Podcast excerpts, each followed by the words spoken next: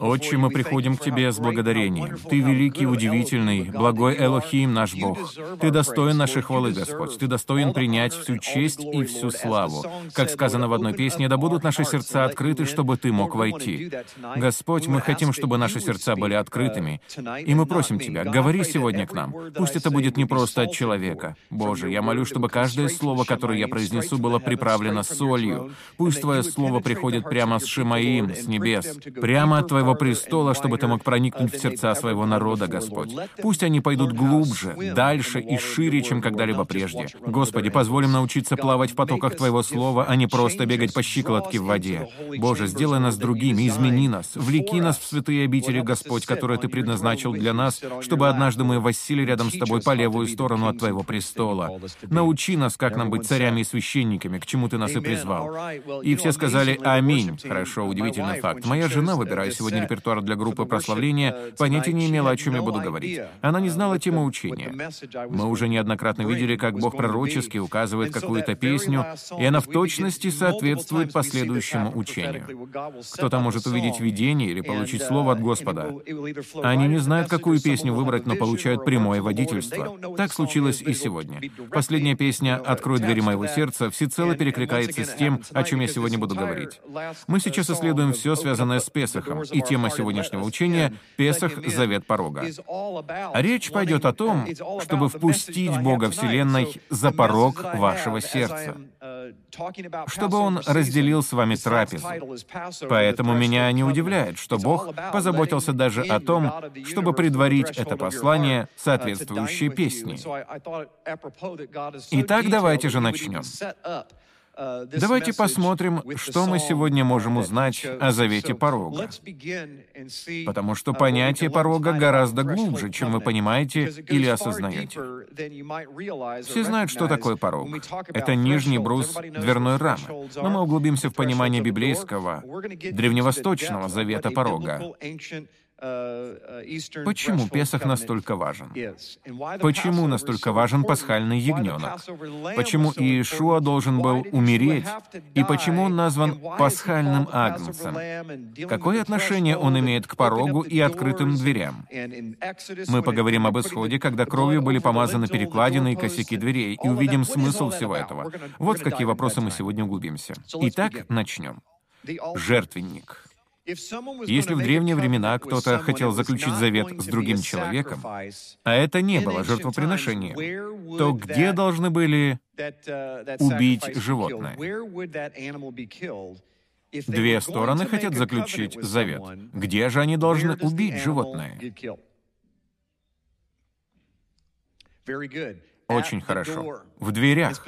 Или, если говорить конкретно, на пороге. Животное убивали на пороге. В современном фермерстве, если вы хотите убить животное, то вы идете на скотобойню или куда-нибудь в поле, или делаете это где-то возле сарая.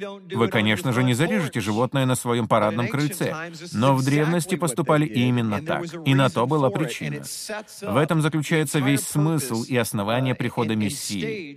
И мы можем понять, каким образом он до мельчайших подробностей исполнил все, что связано с Песохом. Итак, жертву убивали на пороге. Сейчас на экране вы видите порог, которому две с половиной тысячи лет. Так выглядел порог обычного дома. Эта фотография дает отличное представление о том, как именно выглядели пороги в древности. Вы видите в нем углубление в виде чаши, и это действительно сосуд. Его так и называли — сосуд. Также в этом пороге видна канавка для стока крови.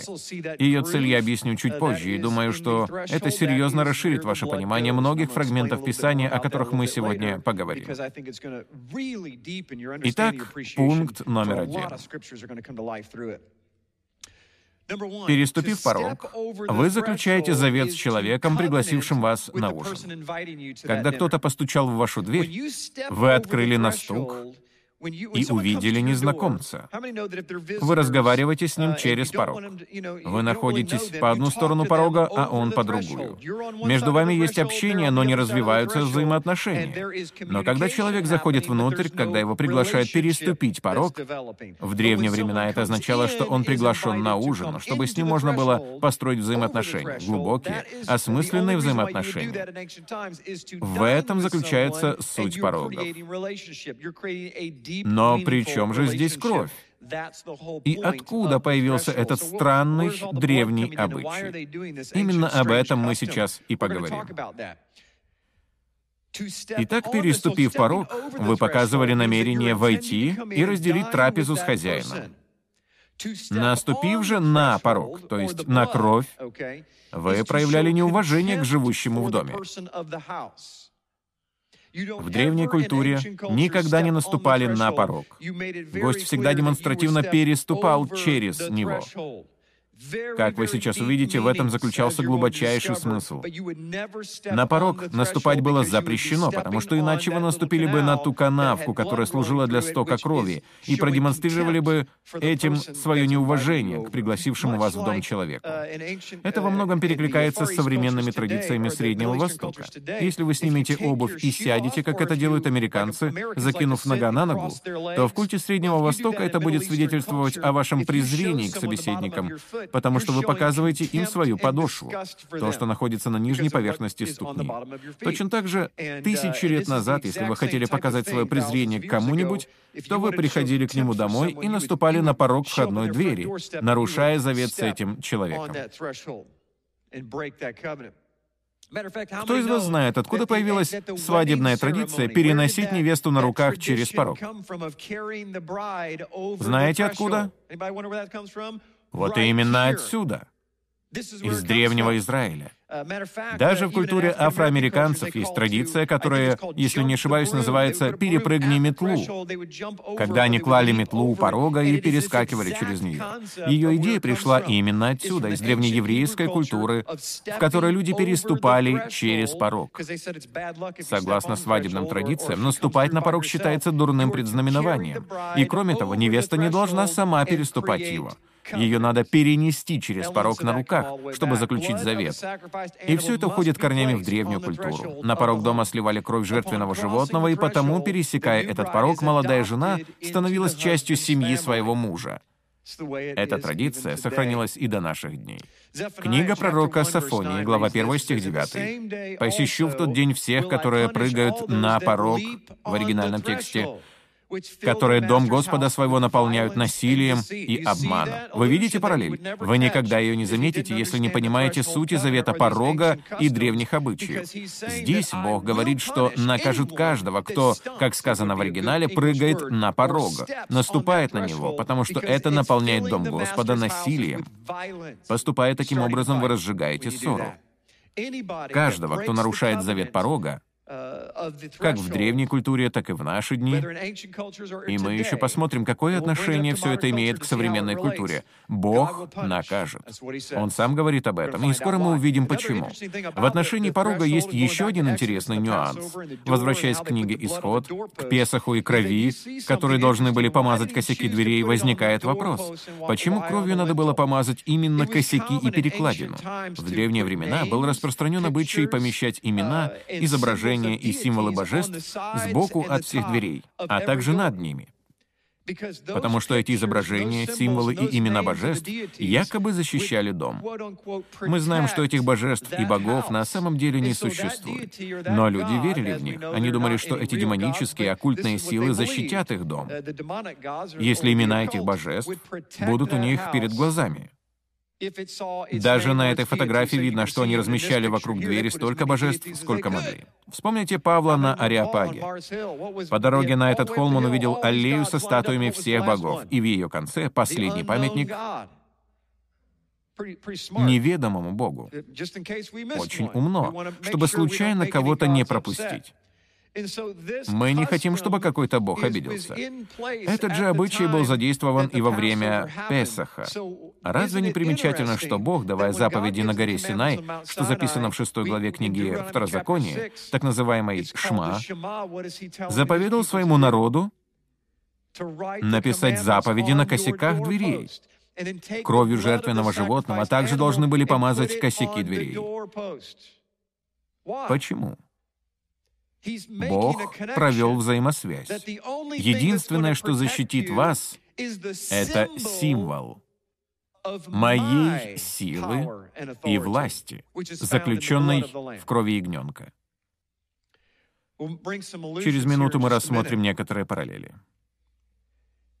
Вот почему, когда косяки были помазаны кровью, примерно 3200 лет тому назад, Дух Божий, ангел-губитель, пришел и увидел эту кровь. Нас всех учили, что Пасха заключалась в том, что ангел-губитель пролетел над домом. Мы представляем себе все именно так, верно? В мультфильмах так и показывают. Дух Божий или ангел-губитель пролетает мимо. Но сегодня я покажу вам, что из-за непонимания завета порога у нас сложились неверные представления о том, что же случилось на самом деле. Мы разберем слово «песах», и вы увидите всю глубину событий той ночи и насколько они в действительности были чудесными. Для начала прочитаем Второзаконие, главу 6, стих 9. «И напиши их на косяках дома твоего и на воротах твоих». Каждую неделю кто-то из наших детей произносит «шма» и завершает словами «и на косяках нашего дома, и на наших воротах». И мы аплодируем, потому что речь идет о фрагментах Божьего Слова, которые мы записываем на косяках дверей в нашем доме и на наших воротах, чтобы они всегда были перед нашими глазами и в наших руках. Среди ортодоксальных евреев привязывают тфилин — филактерии на голову и на руку, как физический символ этой заповеди. Но в действительности Бог просто пытается сказать, «Мое слово постоянно должно находиться в вашем разуме, и вы должны исполнять его». Вот почему это называется «шма». Слушай и исполняй. В еврейской культуре, как и в библейской культуре богобоязненных людей, невозможно, чтобы кто-то говорил, «Я следую за Богом, я слышу, что Он говорит, но не делаю того, о чем Он говорит». В послании Иакова сказано, что вы в таком случае, по сути, вытираете о Бога ноги. Вы смотрите в Его закон и затем уходите прочь, забывая, как выглядите. Вы только слушаете, но не исполняете. Такая вера не библейская. Библейская вера подтверждает истинность своей системы убеждений на деле. Божья сила ограничена тем, что вы совершаете по вере. Но вернемся к косякам. Есть один примечательный факт в отношении мезуз. Наверное, вы знаете, что они есть на дверях в домах всех евреев, практикующих иудаизм. Каждый раз, подходя к порогу, они сначала прикасаются к мезузе, а затем к своим губам. Если вы не знали, то скажу, что слово «мезуза» на иврите означает «дверной косяк». В этом символическом действии заключен удивительный смысл.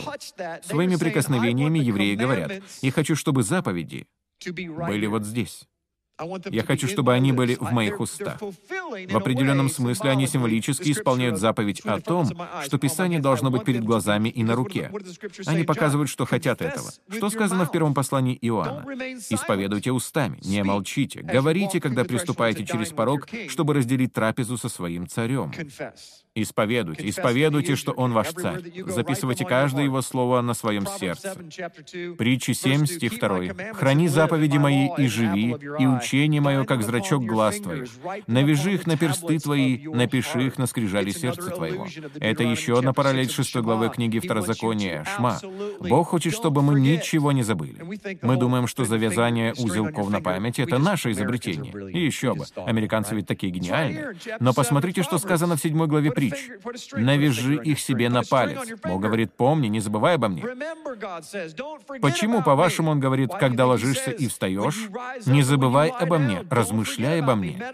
Потому что после изгнания из Эдемского сада мы обрели склонность забывать о Боге и делать все по-своему.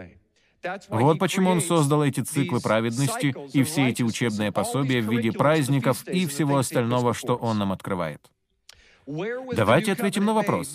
Где был заключен Новый Завет? В книге пророка Иеремии 31.33 сказано, «Но вот завет, который я заключу с Домом Израилевым после тех дней, говорит Господь, вложу закон мой во внутренность их, и на сердцах их напишу его, и буду им Богом, а они будут моим народом». Если вы видите параллель с заветом порога, то понимаете, насколько глубокий смысл заключен в этих словах. Кто вы, согласно Писаниям? Вы — храм Руах Хакодеш, Святого Духа. Если же вы храм, то у вас есть порог и внутреннее святилище.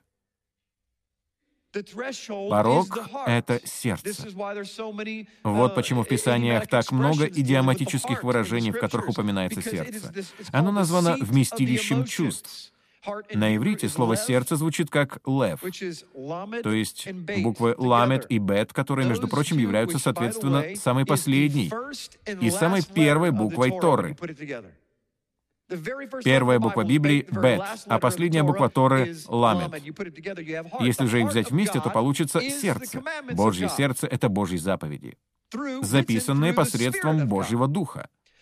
Таким образом, принимая Божье Слово внутрь себя, вы открываете Божье сердце и позволяете Ему войти через изучение Его заповедей, потому что сказано, запишите их на сердце. Когда вы записываете его заповеди на своем сердце, строятся взаимоотношения.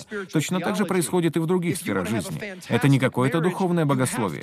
Если вы хотите, чтобы у вас был потрясающий брак, то вы должны узнать своего супруга или супругу, что ему или ей нравится и что не нравится. Мужчины, вы должны узнать Тору своей жены, ее особенности, мельчайшие нюансы ее предпочтений, что ей нравится и не нравится, хочет ли она сделать то и не делать этого. И то же самое касается жен по отношению к мужьям. Каждый из нас нуждается в чем-то, чтобы почувствовать себя любимым. Что же происходит, когда вы узнаете и изучаете все это? Вы записываете это на своем сердце и, как неудивительно, перестаете злить своего супруга. Вы изучаете Божьи заповеди, изучаете наставления Всевышнего Бога и начинаете практиковать их. Причем не только самые очевидные, но даже мельчайшие детали. Когда вы учитесь любить ближнего как самого себя и Бога всем сердцем, разумом, душой и крепостью. Конечно, это хорошо звучит, но в реальности все не так просто. И все же, когда мы изучаем эти нюансы, и применяем их на практике, то даже будучи уверены в своей правоте, мы согласны умереть для греха. Если вы достигли такого уровня, то когда кто-то наступает вам на ногу, у вас и в мыслях не возникает даже намека на обиду, потому что вы рассуждаете следующим образом. Они сделали это или случайно, или, версия номер два, умышленно. В последнем случае, наверное, у них выдался плохой день. Надо о них помолиться. Если бы у них не было неприятностей, то они бы так не поступили. Именно такого уровня святости и духовности требует Бог. Когда мы знаем Его заповеди, что это дает? Знание и исполнение заповедей открывает сердце, позволяя Богу войти. Он не переступит этот порог, если не увидит веру, проявленную в делах. Именно так. Бог может войти только через Его заповеди, записанные на вашем сердце, и кровь вашей веры в Мессию. Вы не можете иметь веру в Мессию и затем уйти от Бога, говоря, «мне это не нужно». Это то же самое, что жениться и никогда не приходить домой на ужин. Вы женаты, но ненадолго. Пытаться сказать Богу, что однажды принявший спасение спасен навсегда, это то же самое, что сказать, что женщина, однажды выйдя замуж, замужем навсегда. Неужели вы думаете, что сможете изменять ему изо дня в день, из недели в неделю?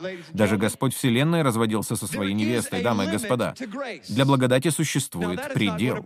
Я не буду проповедовать о современном мире, но можете не сомневаться, в нем существует множество всякого вздора о суперблагодати. Впрочем, у Бога действительно достаточно благодати для конкретного момента. Он показал сказал это при исходе в Песахе, о чем мы сегодня и говорим. У двери. Откровение, глава 3, стих 20. Известный фрагмент. «Се стою у двери и стучу, если кто услышит голос мой и отворит дверь, войду к нему и буду вечерить с ним, и он со мной». Что, по-вашему, скрывается за этими словами? Вы думаете, они просто открывают идею о двери? Я имею в виду, Бог мог использовать всевозможные аналогии, но он решил нарисовать образ человека, стоящего у порога. Ему не позволяют переступить порог. Он никогда этого не сделает. Он вежливый гость и никогда не войдет, пока его не пригласят. Приглашение же войти — это та самая кровь. И знаете что? Даже в прекрасной аналогии с жертвенным ягненком первого Песаха мы видим Евангелие, явленное в вере и делах. Почему? Потому что вера заключалась в пролитии крови, в принесении жертвы. В чем же заключались дела? Вы должны были подняться с дивана, выключить телевизор, сделать пучок из исопа, обмакнуть его в кровь и помазать ею косяки дверей. От вас ожидались определенные действия. Видите ли, сегодня это не популярное послание, потому что нам выгодно просто сказать «верь в Иисуса». Но это то же самое, что сказать, я верю, что Агнец был заклан, но не хочу возиться со всеми этими дверными делами. Я не хочу пачкать кровью мой дом, я вообще ничего не собираюсь делать. Он уже все сделал. В день суда будет множество людей, удивляющихся, почему в одной очереди с ними оказались те, кого они не ожидали увидеть в одной очереди с собой. Но затем они выяснят, что это очередь вовсе не для тех, кто идет на небеса. Мы должны быть очень осторожны. И я не определяю Евангелие как необходимость что-то делать. Я лишь говорю, что после того, как Евангелие стало фактом вашей жизни, от вас требуется надеть свои священнические одежды и последовать за вашим учителем.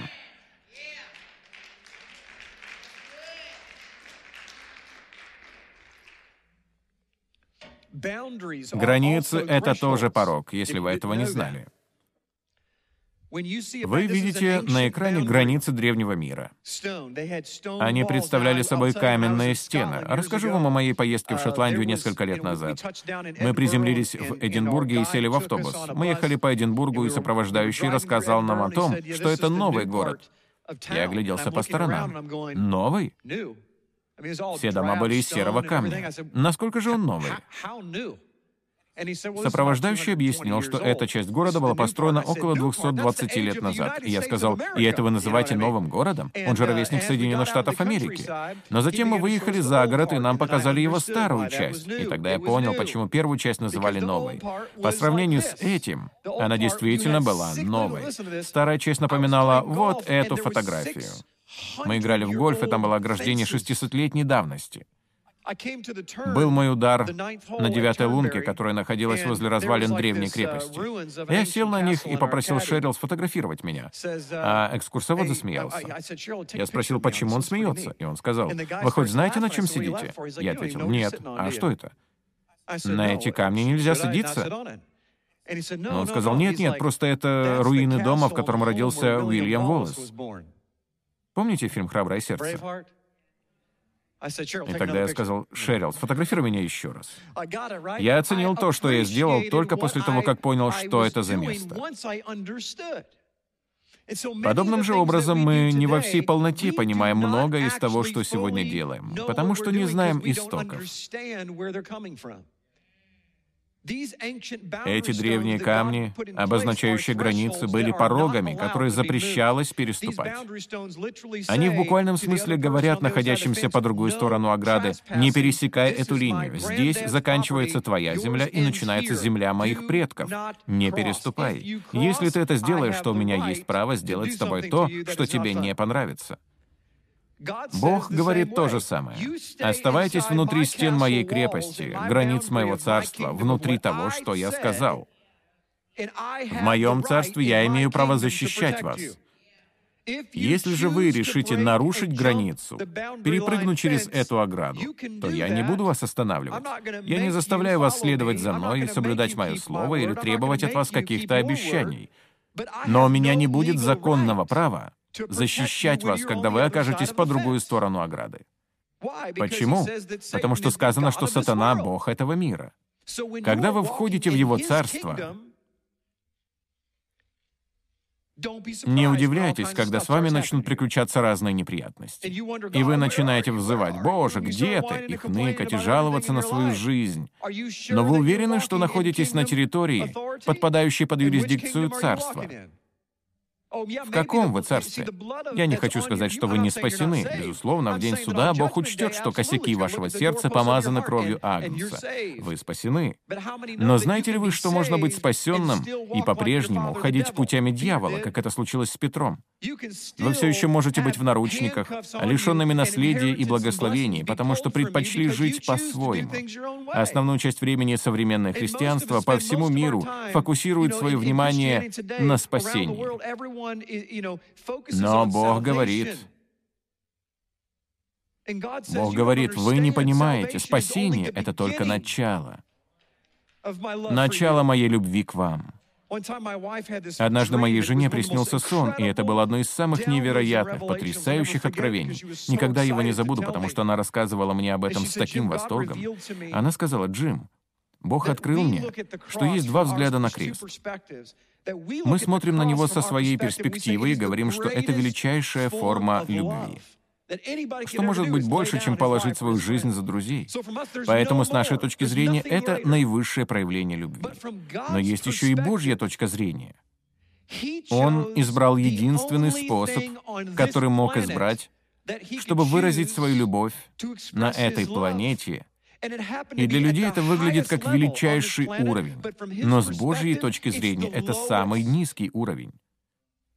Это только начало. Что такое кровь, дамы и господа? Мы, как христиане, приходим к Божьему дому, останавливаемся у порога, опускаемся на колени, славим Бога за кровь и правильно делаем. Но мы так и остаемся у порога, славя Бога за кровь, в тот момент, когда Он говорит, «Это только начало трапезы. Вы еще даже не сели за мой стол». Закланный ягненок. Это только приглашение разделить со мной ужин. Вы еще не приблизились к тем отношениям, которых я хочу. Бог хочет провести нас к близости, во внутренние горницы, а не просто пожимать нам руку за порогом. Мы не можем передвигать камни, обозначающие границы. Притча 22.28. «Не передвигай межи давние, которую провели отцы твои». Если говорить конкретно, то здесь речь идет о следующем. Все вы знаете притчу, которую Иешуа, Иисус, рассказал, если не ошибаюсь, на берегу Галилейского моря, когда Он сказал, «Не стройте свой дом на песке, стройте на камне». Но кто из вас знает, что «зыбучие пески» — это иудейское идиоматическое выражение, которое было хорошо известно в первом столетии и означало человеческие доктрины и переменчивые традиции. а камень или скала указывал на записанное, навеки неизменное Божье Слово. Бог многократно повторяет, «Мое слово — это камень». Мы не раз встречаем эти слова в псалмах. Таким образом, развернутое понимание слов Иисуса следующее. «Не стройте свой дом на песке, на человеческих зыбучих песках». Кстати говоря, каким образом перемещается песок на пляже? когда на него налегают воды этого мира. Он не выдерживает этого, и вода смывает все постройки. Но скала нерушима. Это те самые древние камни, обозначающие границы, про которые сказано «не передвигайте их», это фундамент. Сдвиньте с места фундамент, и что произойдет с домом? С ним можно попрощаться. Это охрана двери. Бытие, глава 3, стих 24. «И изгнал Адама, и поставил на востоке у сада Эдемского Херувима и пламенный меч, обращающийся, чтобы охранять путь к дереву жизни». Послушайте, если бы это был первый стих, который вы прочитали в книге «Бытие», в первых нескольких главах, то вполне понятно, что вы испытывали бы трудности с его пониманием. Но после того, как появилась Тора, Бог дал наставление, и была построена скиния. Читая главу 3 книги «Бытие», вы уже должны были понимать то, что не понимали раньше. Потому что херувимы присутствовали в скинии, в святая святых. Это были прекрасные, сделанные из золота ангелы, соприкасающиеся крыльями, в форме еврейской буквы «кав», которая выглядит примерно так. В древней еврейской письменности эта буква символизирует помазывающую руку. Она дугообразная, потому что это рука, возложенная на голову. И именно такую форму имеет еврейская буква «кав» в древнееврейской письменности, и ее значение — «помазывать». Крылья Херувима подняты в виде буквы «Кав», а значит, они помазывают то, к чему прикасаются. И кто восседает на крыльях Херувимов? Никто иной, как Царь Вселенной. Итак, мы видим этого Херувима в Эдемском саду. О чем это нам говорит, если провести параллель? Эдемский сад — это святое святых. Точнее, святое святых находилось в центре этого сада. Весь Эдемский сад был святилищем, но его центром было святое святых. И именно там находился Херувим и пламенный меч. Вы понимаете? Если даже и нет, то через минуту поймете. Что случилось, когда люди съели запретный плод? Бог изгнал их из святое святых и задернул занавес навсегда. Хотя труднее было бы сказать не навсегда, а надолго. Святое святых, центр Эдемского сада, место близкого общения с Богом стало закрытым для людей. В него не было никакого доступа. Переступив порог этого завета, они поступили бы противозаконно и были бы уничтожены мечом, Божьим Словом. Что исходит из Божьих уст, если не Божий меч? Что исходит от Божьего престола, если не его огонь? Вот почему Надав и Авиуд, двое сыновей Аарона, приблизились к Яхве, чтобы принести чуждый огонь, хотя и сделали это без злого умысла, были убиты. Они погибли потому, что переступили порог завета. Посягнули на то, на что не имели полномочий, поступили незаконно. Вот почему в Библии сказано, что это есть только один способ вступить в этот завет. Самый примитивный храм, дамы и господа, представлял собой дверной проем и жертвенник. Достаточно лишь двери и жертвенника. Фактически то же самое актуально и сегодня в Иерусалиме.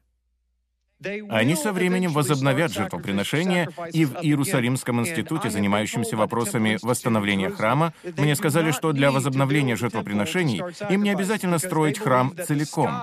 Они считают, что купол небес — это уже храм, и требуется только жертвенник.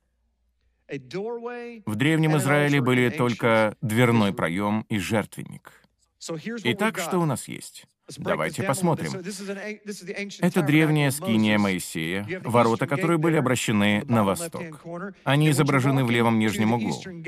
Во двор скинии входили восточными воротами. Кстати, первоначально проходить через них разрешалось всем первенцам. Так было до инцеста с золотым тельцом, после которого первенцев заменили левитами. С того времени восточными воротами во двор не могли входить только левиты. Итак, изначально эти ворота были открыты для всех первенцев, но затем допуск был ограничен левитами. Что же они встречали в первую очередь, войдя во двор Скинии? Медный жертвенник, на котором приносили в жертву ягнят. Что же следовало дальше? С каким символом мы сталкиваемся следующим? С медной умывальницей. Чем же она была наполнена? Водой. Таким образом, вначале идет жертва, затем вода и, наконец, удивительный шатер. Это был шатер для встреч, в котором обитал Бог, и доступ к нему был многоуровневым. Вначале следовал порог, затем святилище, и, наконец, как завершающий пункт, святое святых.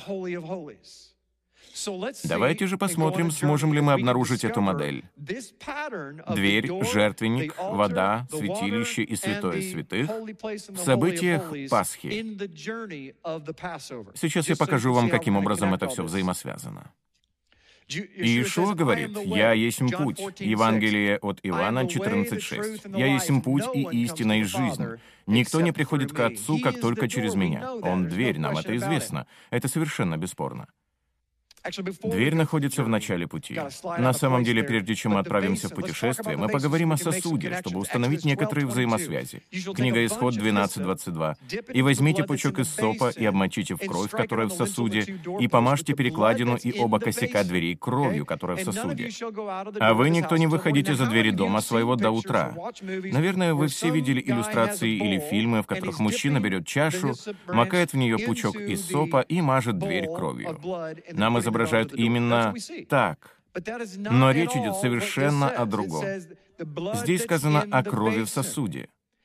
А вы никто не выходите за двери дома своего до утра. Что же это за слово, переведенное как сосуд? Это САВ. Если кто-то ведет конспект, можете отметить себе, что это статья номер 0552 в словаре Стронга. Это слово означает распространение, раковина, бокал, а также действительно может быть переведено как чаша, миска, кубок. Но применительно к жертвоприношениям на пороге слово «сав» буквально означает «порог», нижний брус дверной рамы. Порог или привратник. Многие переводчики из-за непонимания особенностей еврейской культуры перевели «сав» как «миска».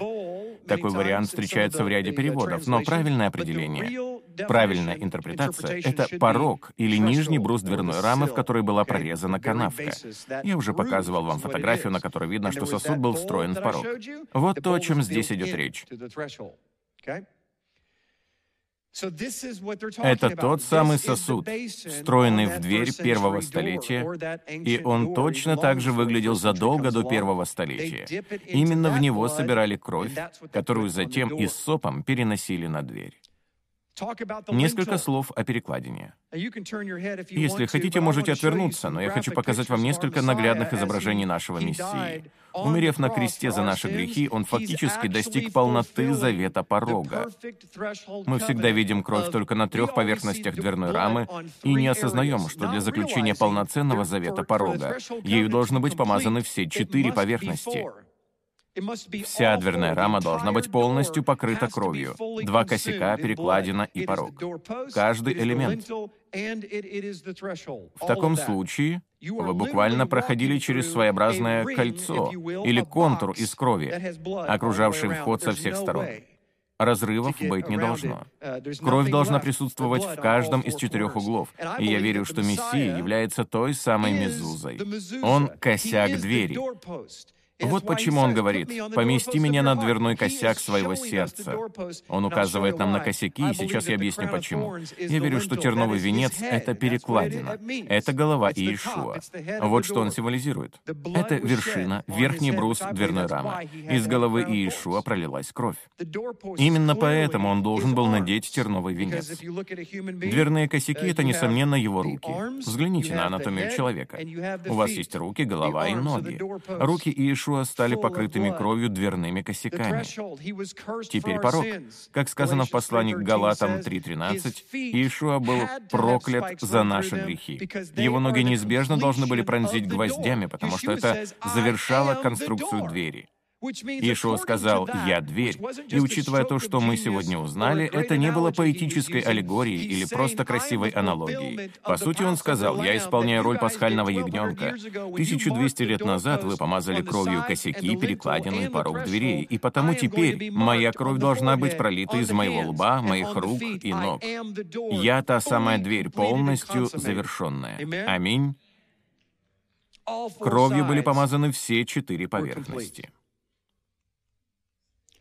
Мы возвращаемся к Песаху. Исход, глава 12, стих 13. «И будет у вас кровь знамением на домах, где вы находитесь. И увижу кровь, и пройду мимо вас». Мы читали это тысячи раз. «И не будет между вами язвы губительной, когда буду поражать землю египетскую». Но давайте сейчас выясним значение фразы «пройду мимо». Ей в иврите соответствуют два слова. «Песах». Давайте вместе скажем «Песах». Очень хорошо. Песах, что значит пройти uh, мимо, перепрыгнуть, пропустить и тому подобное. Но это лишь первая часть, соответствующая слову «пройду». Слово «мимо» — это «ал», которое означает «выше», «над», «сверху», «через» или же против, когда контекст носит негативный оттенок.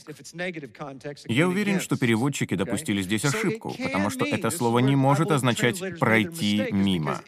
Единственная возможность выяснить, действительно ли оно переводится как «через», это рассмотреть контекст. В случае негативного контекста слово «ал» может даже означать «против». Поскольку же нам известна суть завета порога, этого древнего Восточного Завета, который заключали посредством крови, стекающей из сосуда в канавку, становится очевидно, что Песах Ау означает не пройти мимо, а пройти через. Сейчас я объясню это подробнее. Пройти через что? Вот в чем вопрос. Через порог. Вот о чем идет речь, когда мы читаем о Пасхе. Речь не о том, чтобы пройти мимо дома, а о том, чтобы пересечь порог. Вот в чем заключается суть этого завета и его силы защищать. Бог Вселенной, если бы он не увидел кровь на перекладине и косяках дверей, вошел бы в дверь и погубил бы первенцев. Но присутствие крови указывало, что люди, которые находились внутри дома и принесли в жертву ягненка, приглашали его на ужин. Вы понимаете? Кровь уже пролита, и потому я могу переступить этот порог и разделить трапезу, обрести близкие взаимоотношения. Мне не надо проливать кровь, потому что она уже пролита. Как видим, это не проход мимо, а проход через, проникновение внутрь. Это мгновение ужина с царем. Что в действительности происходило в ту пасхальную ночь? Бог Вселенной заключал со своим народом завет. Он ужинал со своим народом. И вот что я вам скажу. Когда появился ангел-губитель, он увидел Творца Вселенной, ужинающего с израильтянами, и не посмел войти. Вы защищены в том случае, когда Бог внутри вашего дома. Иврит — удивительный язык. Первые две буквы еврейского алфавита — это алеф и бет.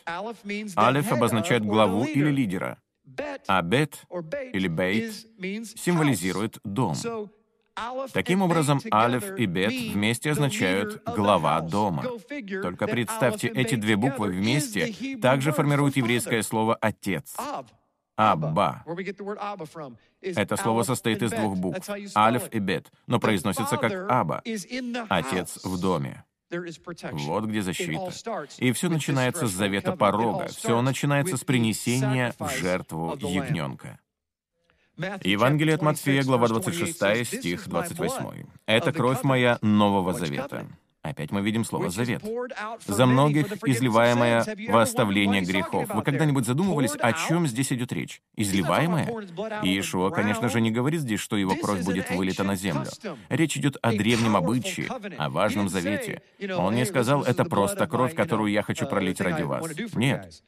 Он сказал, это кровь моего завета. Это завет порога. Это повторение Песаха, когда кровь ягненка была вылита в сосуд и стекла по канавке, и тем самым он приглашает вас войти и разделить с вами ужин. Послание к евреям, глава 10, стих 29, очень ясно показывает, что произошло. Этот стих многое проясняет. «Сколь тягчайшему, думаете, наказанию повинен будет тот, кто попирает Сына Божьего». Послушайте, и не почитает за святыню кровь завета, которую освящен, и духа благодати оскорбляет. Это прямая параллель тому фрагменту, который мы прочитали ранее из Танаха. Топча кровь на пороге, наступая на нее, вы попираете Божьего Сына. Но люди не понимают этого.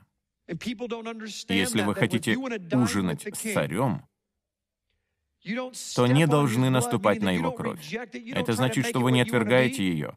Вы не пытаетесь сделать так, как вам хочется. Вы должны переступить порог, чтобы продемонстрировать уважение к Божьей крови и крови Всевышнего Царя, который пришел и пролил свою кровь ради вас.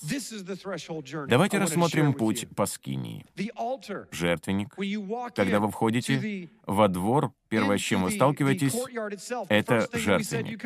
Это пасхальная жертва. Первое, что произошло при исходе израильтян из Египта, это символическое возведение жертвенника. Вначале следует дверь, а за ней жертвенник, семейный жертвенник, на котором ради спасения первенцев была пролита кровь пасхального ягненка. Об этом мы поговорим в другом учении, посвященном Песаху. Первенцы были искуплены кровью ягненка. Это происходит на жертвеннике во дворе. Первое, что вы видите, входя во двор Скинии, это жертвенник, и именно с него начался пасхальный путь. Пролилась кровь. Следующее, что происходит после совершения жертвоприношения, вы подходите к медной умывальнице, наполненной водой. Поэтому нет ничего удивительного, что следующим пунктом в исходе израильтян стало Красное море. Для чего же служила эта медная умывальница? Что требовалось от священников? Священник должен был посмотреть на полированную медную поверхность, которая в те времена служила в качестве зеркала, чтобы увидеть на себе грязь и вымыть руки и ноги водой из умывальницы. Это олицетворяло принятие миквы перед входом во святилище. От священников требовалась безупречная чистота. Что же произошло, когда израильтяне прошли через Красное море? Они прошли через погружение в воду миквы. Как это выглядело? Вот-вот должен был родиться Божий народ, и Красное море стало детородным каналом. Бог в буквальном смысле родил израильтян из вод этого канала, крестив их. Что, согласно Библии, происходит в момент крещения, когда вы окунаетесь в микву? Ветхий человек умирает, и в тот момент, когда вы выныриваете из-под воды, вы становитесь совершенно новым творением. Что же произошло? Среди кого жили израильтяне и на кого они были похожи? На египтян. Египетская армия обязательно должна была последовать за ними в Красное море, чтобы исполнить пророчество и удивительные прообразы крещения, говорящие о том, что ветхий человек должен умереть. Он не должен жить. Они не могли стоять поодаль и наблюдать за вами в надежде, что вы вернетесь назад через Красное море. Ветхая природа должна должна умереть. Если вы хотите быть новым творением, то ветхий человек должен умереть. Ваша воля должна умереть. Ваш разум, ваша воля, ваши эмоции, все, что составляет вашу сущность, должно умереть, утонуть в море. Именно в этом заключается суть водного крещения. Это смерть ветхого человека и воскресение нового. Почему израильтяне воспели песню Моисея, выйдя на другой берег? Потому что смерть потерпела поражение. Враг был сокрушен, и они вышли на другой берег новыми людьми, Божьим народом. Так говорит Писание. Итак, в своем маршруте по Скинии мы уже миновали жертвенник с пасхальным ягненком и медную умывальницу, символизирующую Красное море. И что же дальше? Приближается встреча с Богом в шатре. Верно? Шатер состоит из порога, святилища и святое святых. Взгляните на следующее. Как удивителен Бог. Он в буквальном смысле показал путь через Скинию или исход самой истории Песаха. Мы приходим к горе Синай. Как было названо ее основание? порогом. Что сказал Бог? Не позволяй им пересекать этот порог. Не позволяй им заходить за черту у подножия горы и подниматься ко мне, иначе они умрут. Потому что путь еще не был проложен был совершен грех. Если бы израильтяне пересекли этот порог, то они бы погибли. Если вы не уважаете правила и передвинете камни, обозначающие границу, хотя бы на дюйм, то умрете. Существует определенное правило приближения к нашему царю, и первое из них было показано у подножия горы Синай, у которой собрался весь народ. Идем дальше. У нас еще осталось две комнаты. Было бы интересно узнать, что поскольку гора Синай олицетворяет собой Божью скинию, то на ней должны присутствовать два уровня, и это действительно так. Мы видим, что Моисей взошел на гору вместе с Аароном и семидесятью старейшинами, и Бог сказал, «Вы оставайтесь здесь, на склоне, миновав лишь три четверти подъема. А ты, Моисей, поднимись на вершину в мой паним, в мое присутствие, в мою славу».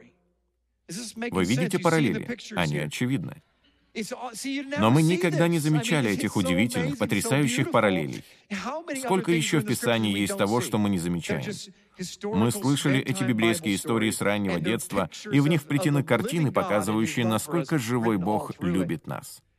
Он показал модель Скинии в самом исходе израильтян, но они этого совершенно не замечали. Я тоже не видел этого в течение 40 лет моей жизни, вплоть до этой недели. Я никогда этого не замечал. Поэтому хочу задать всем вам вопрос. Кто из вас верит, что Он Божье дитя? Кто из вас верит, что Бог призывает покинуть Египет? В таком случае, как вы думаете, применит ли он к вам какую-то другую модель или же воспользуется той же, что и для израильтян? Что это за модель? Бог использует ваш духовный путь, чтобы создать скинию, в которой Он мог бы обитать. Все события вашей жизни — это определенный Богом путь, ситуации и обстоятельства. Кто-то из вас сегодня смотрит на свои жизненные обстоятельства, и они кажутся ужасающими. Вы оглядываетесь по сторонам, но не видите ничего, кроме стен из воды. Послушайте, что я вам скажу. Это процесс вашего рождения. Не останавливайтесь. Не отвергайте то, что Бог совершает в вашей жизни. Он рождает вас, переводит в новое место, в котором хочет вас видеть. Бог приглашает вас. Он говорит, «Переступи через мой порог завета». Кровь уже пролита, путь уже проложен, и я хочу, чтобы вы, Джон, Синди, Стивен, Мэри, Бритни, как бы вас ни звали, зашли на гору. Вы — святое священство. Вы — народ, который я отделил для себя. Вы — мое наследие. Вам больше не нужны посредники. Ваш посредник пролил свою кровь и разрешает вам взойти на гору Синай. Давайте же.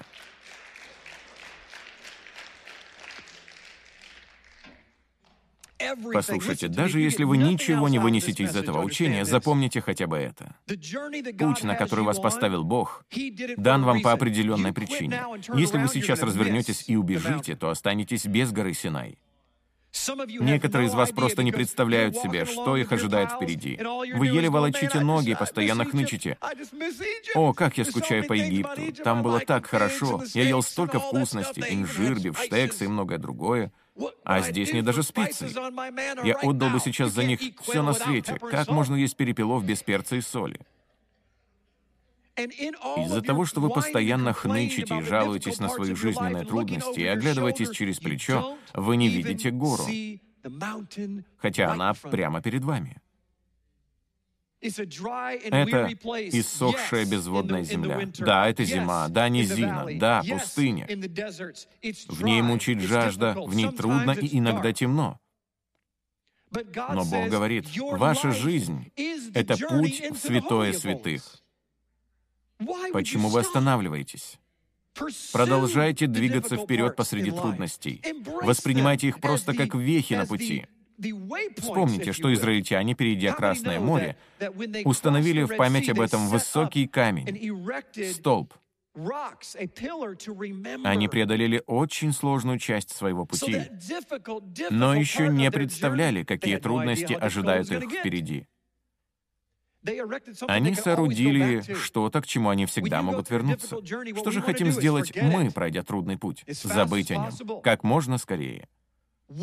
Но допустите хотя бы на мгновение, что все происходящее в вашей жизни исходит от Бога. Вы хотите забыть, что Он совершил в вашей жизни?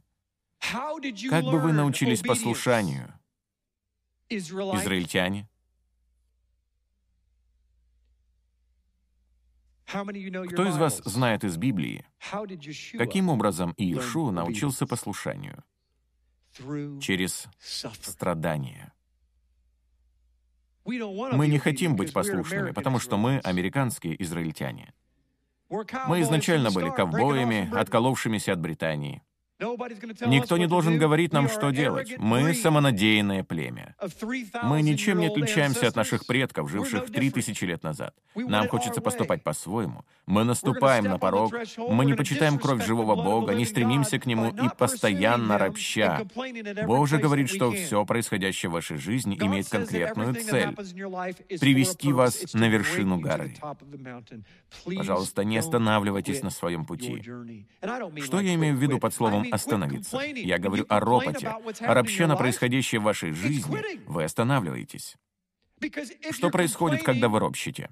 Вы знаете, что я люблю математику, а в прошлом занимался финансовым планированием, и потому во всем вижу формулы. Я говорю себе, хочешь возроптать о том, что Бог делает в твоей жизни, тогда вот тебе формула. Еще 39 лет. Я буду и дальше блуждать в пустыне. Я буду и дальше жаждать. Я буду и дальше роптать. А Бог иногда давать мне подачки наподобие перепелов или лепешек. О, как мило. Мы так радуемся, когда получаем хотя бы что-то. Но в обетованной земле вас ожидают вот такие грозди винограда, а вы радуетесь вот такой перепелке. У Отца для вас уготовано гораздо больше. За последний год я говорил это множество раз, когда наступают трудные обстоятельства, примите их.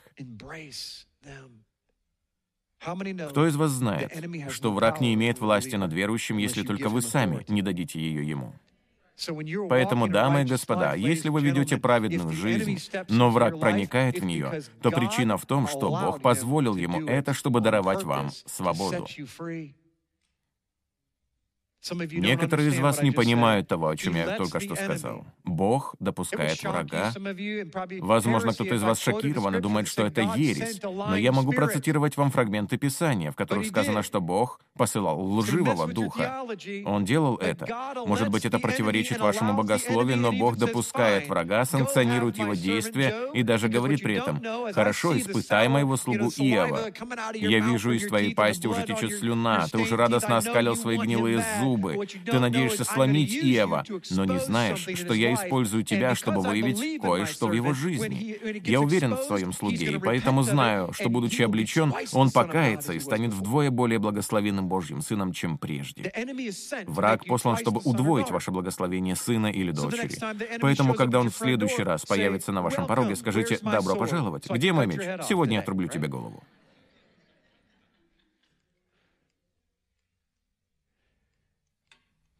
Продолжаем. Иеремия 31.33. Мы уже почти подошли к концу. Но вот завет, который я заключу с Домом Израилевым после тех дней, говорит Господь. И вот послушайте. «Вложу закон мой во внутренность их, и на сердца их напишу его, и буду им Богом, а они будут моим народом.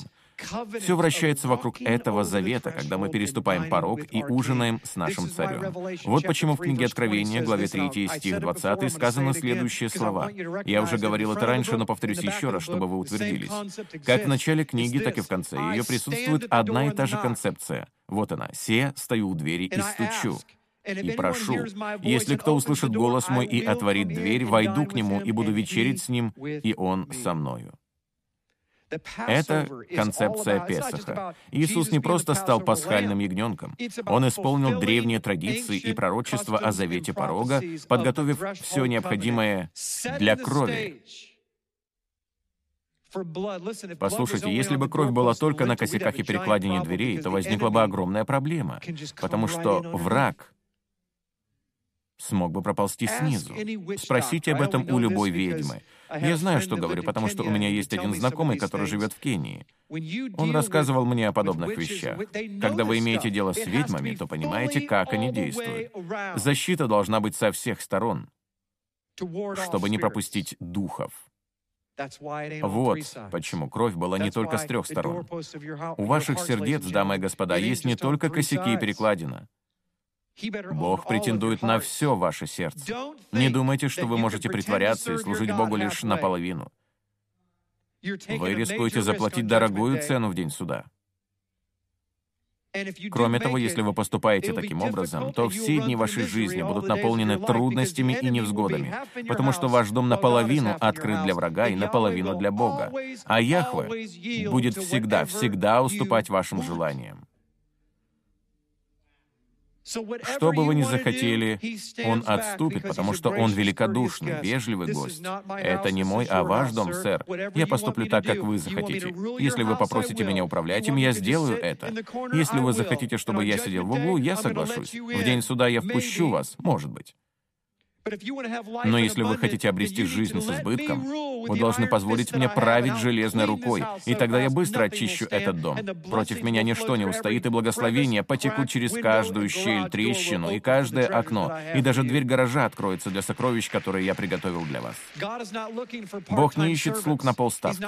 Ему не нужны двоедушные рабы. Он ищет полностью посвященных слуг. Вы знаете, чем они отличаются? Тем, что позволили приколоть свое правое ухо к дверному косяку языку.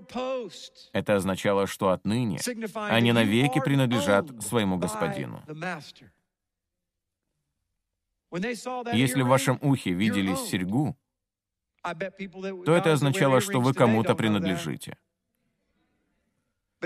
Готов поспорить, об этом не знают те парни, которые сегодня носят серьги. Настало время взять кровь нашей жизни, наш пот и слезы и сказать, «Хорошо, пусть это станет для вас новым вызовом. Что вы удерживаете от Бога? Что вы оставляете за порогом, который хотите переступить?» Мой Бог говорит, что все оставленное за порогом потеряно, и к нему уже нет доступа. Вы не можете продолжать переступать туда и обратно через порог. Он говорит, входите и ужинайте со мной, и я буду ужинать с вами. Не меньше. Вы не найдете нигде в Писаниях, чтобы Бог позволял своим последователям сказать, «Я стану твоим учеником, запиши меня», а затем вернуться к своему рыбацкому промыслу. Такого не было. Некоторые из вас очень благословлены в своей жизни, но даже не догадываются об этом, потому что махнули на себя рукой. Но мы-то видим это. Встречаясь с вами, я вижу духовный рост.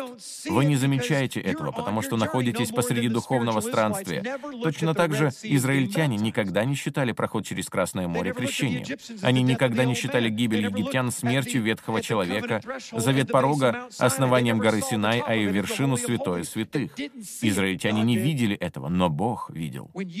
Когда вы оставите все ради Бога, дайте Богу шанс. Если вам кажется, что он подвел вас, то, возможно, есть другая причина. Вы где-то прозевали поворот. Но это не конец света. На этой неделе со мной произошел один случай. Мне требовалась помощь в деле, не имеющем никакого отношения к духовным вопросам. И я решил нанять какого-нибудь специалиста. Я нашел человека, который мне показался компетентным, но прошло три недели, и я понял, что он со своей задачей не справляется. Вообще. И тогда я взмолился, «Боже, как же мне сказать ему?» Это реальный случай. Как мне сказать, что он не справляется? Боже, помоги мне в этом. Не прошло и двух часов, как этот человек сам объявил о своем увольнении. Он сказал, я вижу, что у меня не получается. Боже, спасибо. Мне не пришлось делать грязную работу. Это не моя проблема. Если что-то не заладилось, то Бог знает, как направить меня в пустыне. Вы понимаете? Встаньте, пожалуйста. Мы помолимся, а затем принесем пожертвования и завершим собрание. Отче, мы так благодарны Тебе за кровь Твоего Сына, пролитую за нас, за наши преступления. Господь, мы стоим на пороге двери, у основания горы, но Ты приглашаешь нас подняться выше. Господи, я не знаю, что это подразумевает для присутствующих здесь. Я не представляю, что для них значит подняться выше, но они сами знают, что удерживают от Тебя, с чем борются, что не уступают, хотя это по праву принадлежит Тебе. Отче, я молю во имя Твоего великого Сына, чтобы Ты прикоснулся к их сердцам, и они перестали удерживать что-либо. Господь, пусть они отдадут то, что по праву принадлежит Тебе, всю свою жизнь, свой разум, свою волю, свои эмоции. Отче, прошу о том, чтобы сегодня ночью, опуская голову на подушку, они признали тот факт, что могут не проснуться — в Египте было много первенцев, которые легли спать, думая, что проснутся утром, но не знали, что вот-вот сделают последний вдох. Отче, на этой земле время коротко.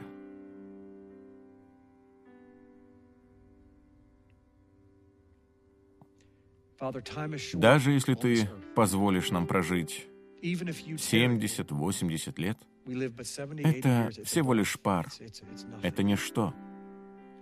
А мы тратим свою жизнь главным образом на собственные цели. Боже, да начнем мы ставить на первое место Твое Царство. Ты пообещал, что все остальное приложится нам. Когда мы ставим себя на последнее место, Ты обязательно пригласишь нас в первый ряд. Боже, это невероятная привилегия. Служить, проявляя любовь. Быть наименьшим. Отче, спасибо за все, чему Ты меня учишь, даже через моих детей. Боже, я молю обо всех, кто меня сейчас слышит. Да посвятим мы своей жизни и переступим порог вместо того, чтобы просто стоять у двери, заглядывая в дом. Аминь.